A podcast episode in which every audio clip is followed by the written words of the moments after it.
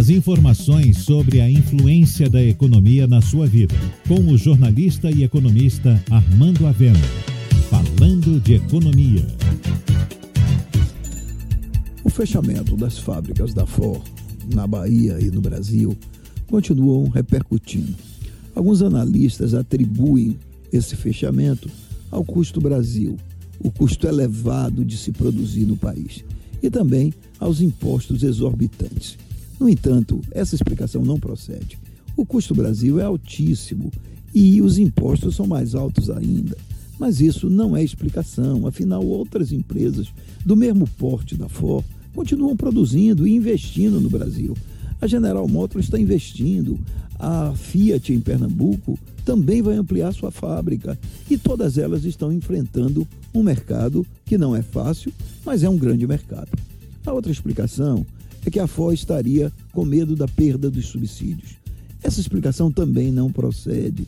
Os subsídios já estavam previstos para terem sua vigência ampliada por pelo menos mais cinco anos ou até mais. E, além disso, outras empresas sobrevivem com esse mesmo subsídio, como é o caso da Fiat em Pernambuco, que tem subsídios semelhantes. Na verdade, nenhum desses dois elementos explicam a saída da Ford do mercado brasileiro. Há quem diga ainda também que isso é um sinal da indústria automobilística que estaria em fase final, já que no mundo inteiro a gasolina e os combustíveis fósseis estariam sendo retirados.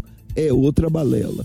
Que a indústria automobilística vai mudar, todo mundo sabe, mas ela não muda de repente ela muda vagarosamente, ela muda gradualmente e aos poucos no mundo inteiro haverá substituição dos carros movidos a petróleo pelos carros movidos a energia elétrica e outras fontes de combustíveis renováveis.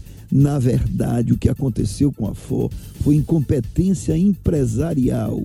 A empresa voltou ao modelo tradicional de ter poucos polos de produção e importar seus produtos. Isso significa redução da capacidade de venda.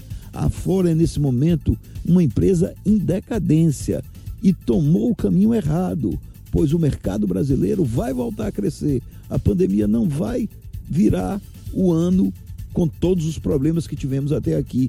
E quando o Brasil voltar a crescer, este, que é o maior mercado da América Latina, vai voltar a demandar carros e carros movidos a petróleo. Foi um equívoco da Ford e foi uma forma muito ruim de sair de um país que tanto contribuiu para o crescimento dessa empresa. Você ouviu Falando de Economia, com o jornalista e economista Armando Avena.